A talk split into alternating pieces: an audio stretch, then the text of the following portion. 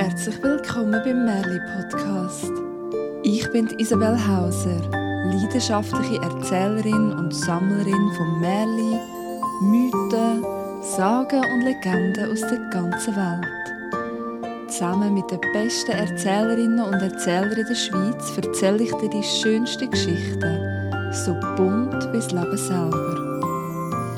Möchtest du mithelfen, dass auch andere den Podcast entdecken und über den Sommer in Geschichtengenuss kommen? Das geht ganz einfach. Auf Spotify kannst du eine Sternli-Bewertung abgeben und auf Apple Podcasts kannst du einen Kommentar schreiben. So teilst du mit der Welt, was du über den Podcast und Merli denkst. Dafür kommst du meine grosse Dankbarkeit und einen merlihaften Gruß über. Heute erzähle ich dir das Schweizer Zaubermärchen vom Sauhirt. Und zuerst möchte ich etwas mit dir teilen, das ich ganz überraschend an einem Sommerabend am See erfahren habe. Darum machen wir uns jetzt auf den Weg, dorthin, wo alles möglich ist und Wünsche wirklich wahr werden.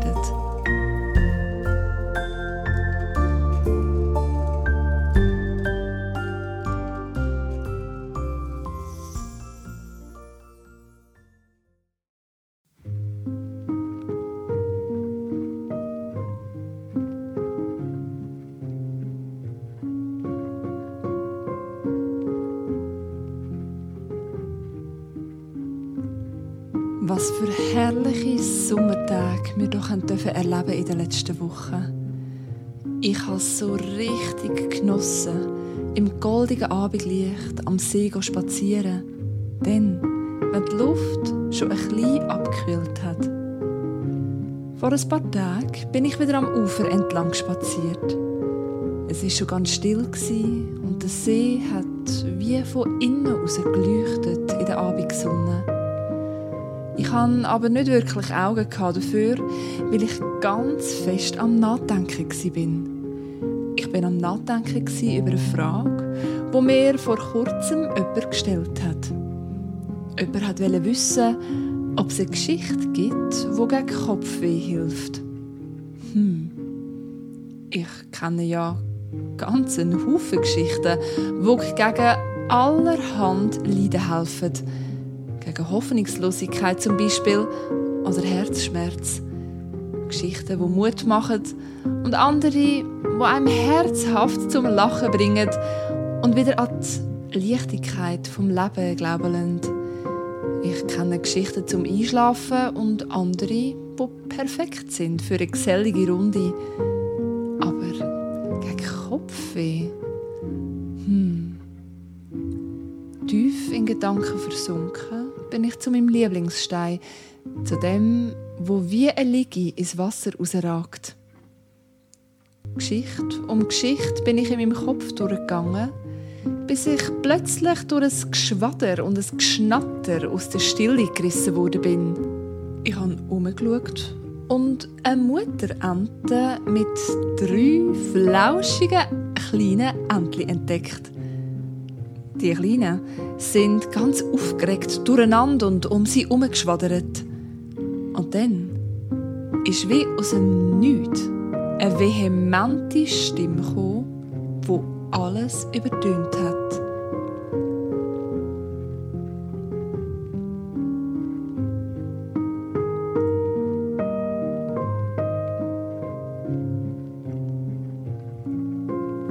Die Stimme gesagt hat und woher sie gekommen ist, erfahrst du gleich. Zuerst erzähle ich dir jetzt das Schweizer Zaubermärchen vom Sauhirt.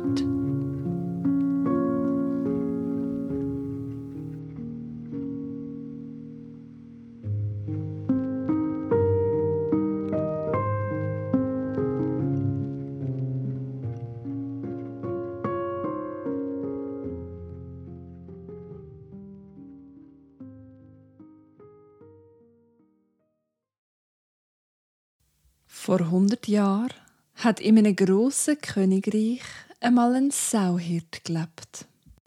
An einem Tag wie jeder andere ist er am Mittag auf seinem Feld gesessen und hat an einem trockenen Broträuft umgekatscht. Sein Magen hat knurrt und er hat gewusst, dass er bis am Abend wird Hunger haben und vielleicht auch noch darüber aus. In der Ferne hat er die Bauern gesehen, wo auch am Mittagessen sind, aber sie haben in frisches Brot hineingebissen, wo beleidigt war mit saftigem Schinken und aus Flaschen getrunken, wo sicher nicht nur mit lötigem Wasser gefüllt sind. Da hat am Sauhirt sein Magen noch viel lauter geknurrt und er hat zu sich selber gesagt: Oh, wenn ich nur ein Bauer wäre, dann wäre ich endlich zufrieden. Kaum hat er die Wort ausgesprochen, macht's puff und alles um ihn herum hat sich verändert. Statt auf dem Feld ist er jetzt in einem Äpfelgarten gestanden, links neben ihm ein wohlhabender Bauernhof und rechts ein Ententeich um Hühner nach fetten Würmer pickt haben. Und er selber ist statt einem armen Sauhirt ein stattlicher Bauer. Ja, ganz in Gedanken versunken ist er und hat über den heutigen Ertrag vom Acker nachgedacht. Da ist ein Kornhändler zu reiten gekommen und hat sein Ross grad vor dem Bauer gezügelt. Boshaft hat der Kornhändler mit seinem Geldsäckel klimpert auf den Bauer abgeschaut und gesagt: So, Bürli, wie teuer ist das Masskorn? Der Bauer hat zur Antwort gegeben: Ich kann es dir nicht mehr günstiger geben. Das habe ich dir schon mal gesagt. Mir gehen Grund, wenn die Preise nicht wieder aufgehen. Der Kornhändler aber hat sich höhnisch über seinen dicken Bauch gestrichen, bös gelacht und ist dann pfeifend davongeritten. Ah, oh, wenn ich nur ein Kornhändler wäre, hat der Bauer ihm hinterdrein gerufen, dann wäre ich endlich zufrieden. Kaum hat er die Wort ausgesprochen, macht's puff und alles um ihn herum hat sich verändert. Statt im Äpfelgarten ist er in seinem eigenen vollen Kornhaus gestanden und hat sich die Haare gerauft.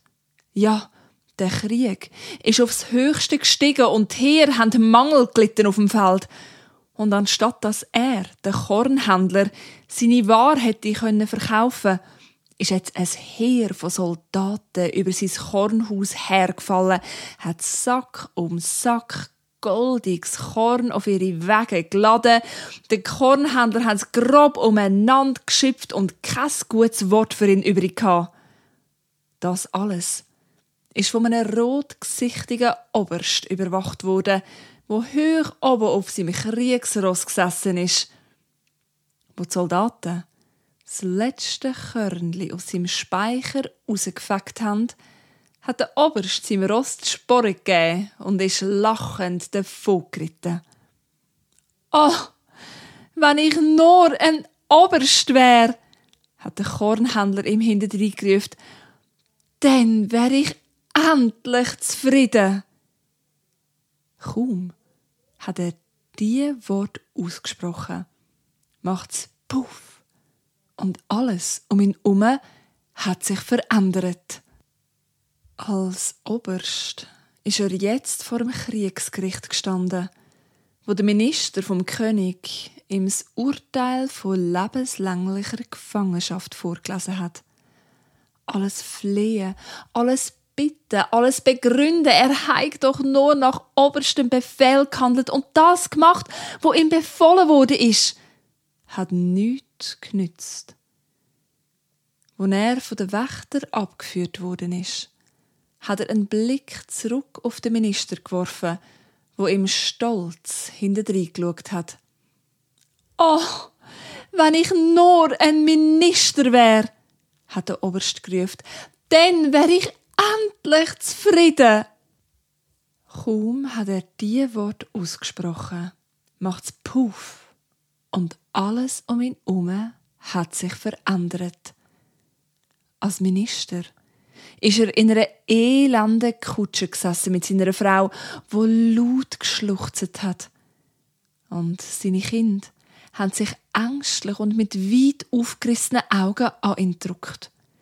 Faule Äpfel und Eier sind zum Fenster der Kutsche hineingeflogen. Er hat ihnen kaum ausweichen. Da ist das Gesicht von einem Offizier im Fenster erschienen und der hat gerufen, ja, Herr Minister, es sind wohl Lügen und böse Ränke, wo sie in Ungnade gebracht haben beim König. Es ist das einzige Richtige, dass ihr jetzt verschwindet und die nächsten zwölf Jahre das Land nicht mehr betretet. All euer Eigentum, euer Haus und all euer Geld werden in dem Moment beschlagnahmt. Der König. Die letzten Worte hat der Minister nicht mehr gehört. Oh, wenn ich nur ein König wäre, hat er gezüftet, dann wäre ich endlich zufrieden. Kaum hat er die Wort ausgesprochen, macht's Puff und alles um ihn herum hat sich verändert. Er ist in einem abdunkelten Raum in einem Sessel gesessen. Durch einen Spalt im Vorhang ist ein schmaler Streifen Licht. Er hat seine Diener rufen, aber nur ein Raspeln ist aus seiner Kehle gekommen. Er war selber auf dem Feld. Der Krieg hat ihn seine letzte Energie gekostet und er hat sich verstecken, dass die Feinde ihn nicht finden. Der König ist unheilbar krank und er hat gewusst, dass seine Tage zählt sind. In seinem Herz hat er richtig auf Erlösung gewartet, weil jede Bewegung ihm unsägliche Schmerzen bereitet hat. Schwach hat er mit seiner Hand den Diener bedeutet, sie sollen seinen Sessel als Fenster tragen, damit er nochmal rausschauen kann in die Welt.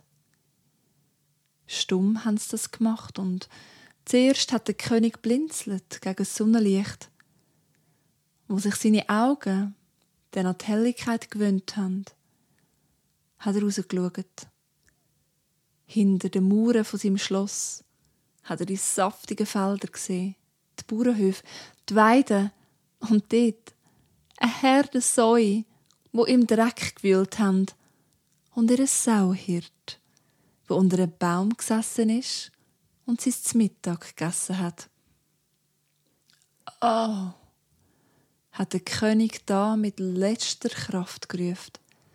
Wenn ich nur ein Sauhirt wäre, wenn ich auch der Ärmste im ganzen Land wäre, aber einfach gesund und erlöst aus dem Elend, dann wäre ich endlich zufrieden. Und kaum hat er die Wort ausgesprochen, da ist er auf dem Feld gestanden, die blutigen Füße im Dreck, nur in Lumpen gekleidet. Aber er ist so, so glücklich gsi, dass er vor Freude grad über seine größte Sau hineingekumpelt ist. Und dann, ja, dann ist er endlich und wirklich zufrieden gewesen.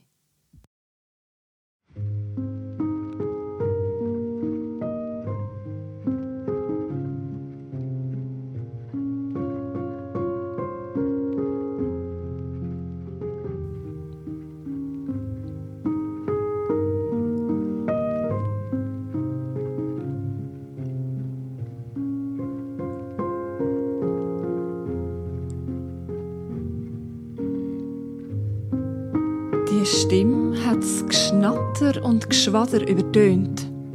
So, jetzt Ruhe und der Reihe nach, hat sie gesagt.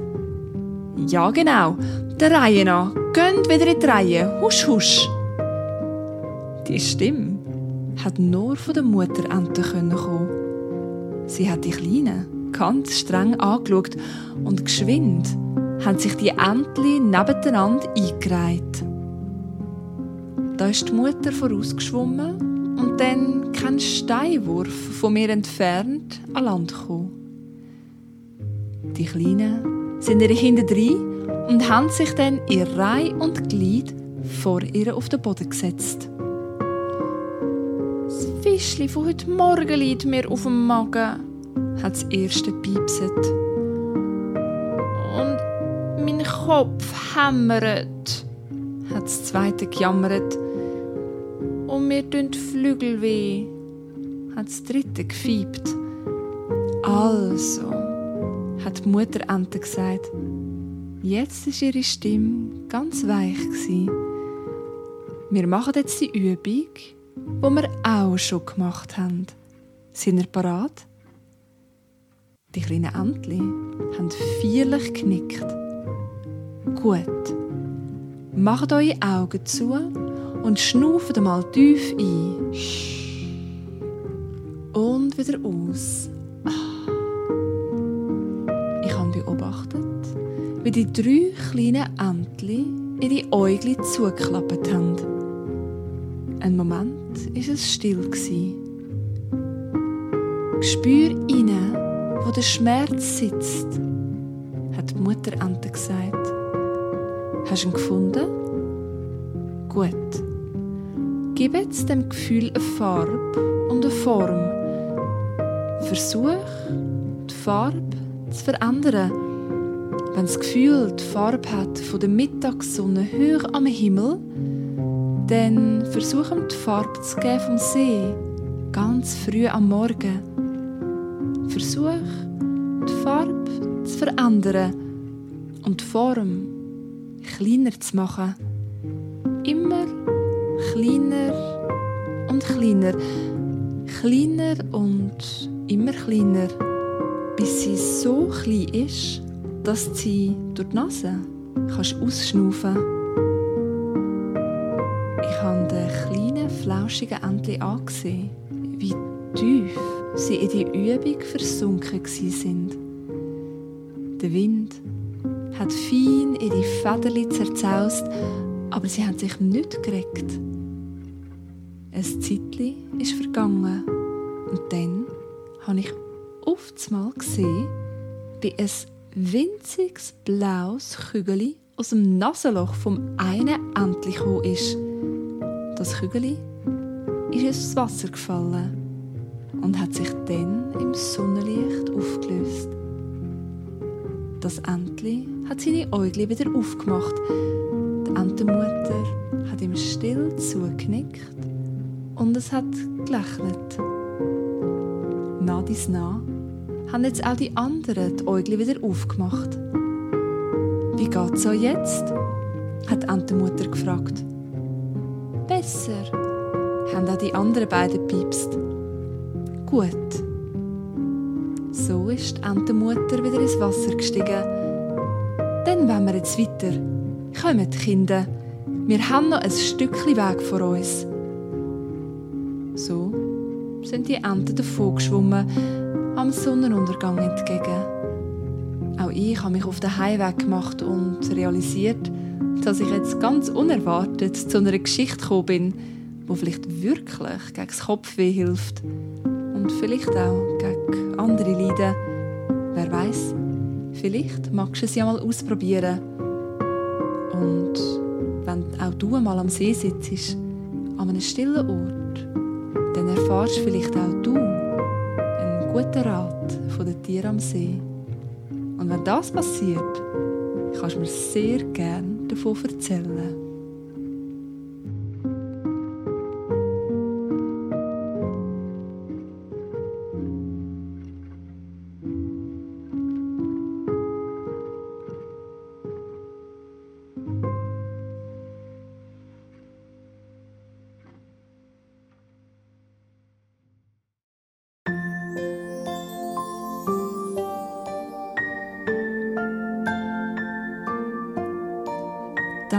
Vielmals fürs Zuhören.